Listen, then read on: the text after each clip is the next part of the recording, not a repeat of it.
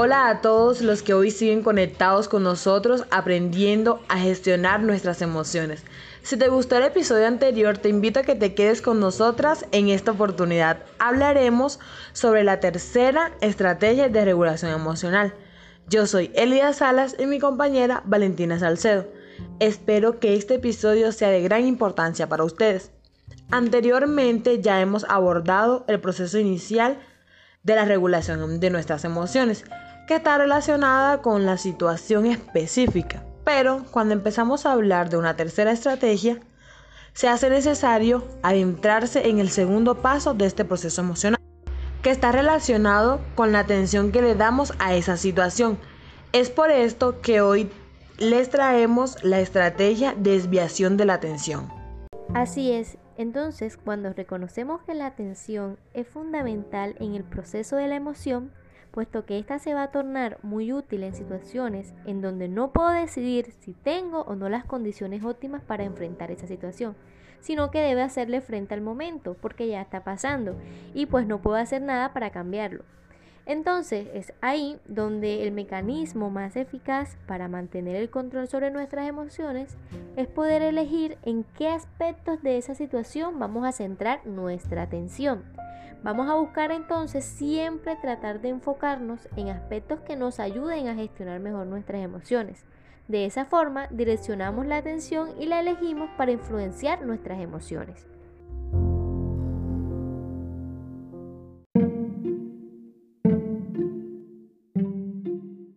Este proceso de despliegue atencional llevará consigo varias estrategias que nos permitirán cambiar el foco atencional. Una de esas estrategias es la focalización de aspectos no emocionales de la situación. ¿Qué quiere decir esto?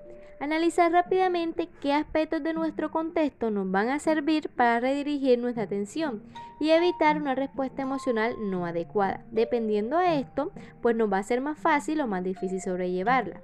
Por ejemplo, cuando nos centramos en un paisaje que nos está rodeando, cuando nos centramos en las características de algún objeto que está cerca, algo que podamos ver, que podamos escuchar, que podamos probar, o simplemente nos centramos en los pensamientos, en nuestros recuerdos, que nos ayuden a gestionar nuestras emociones que sean diferentes al estado emocional en el que nos encontramos.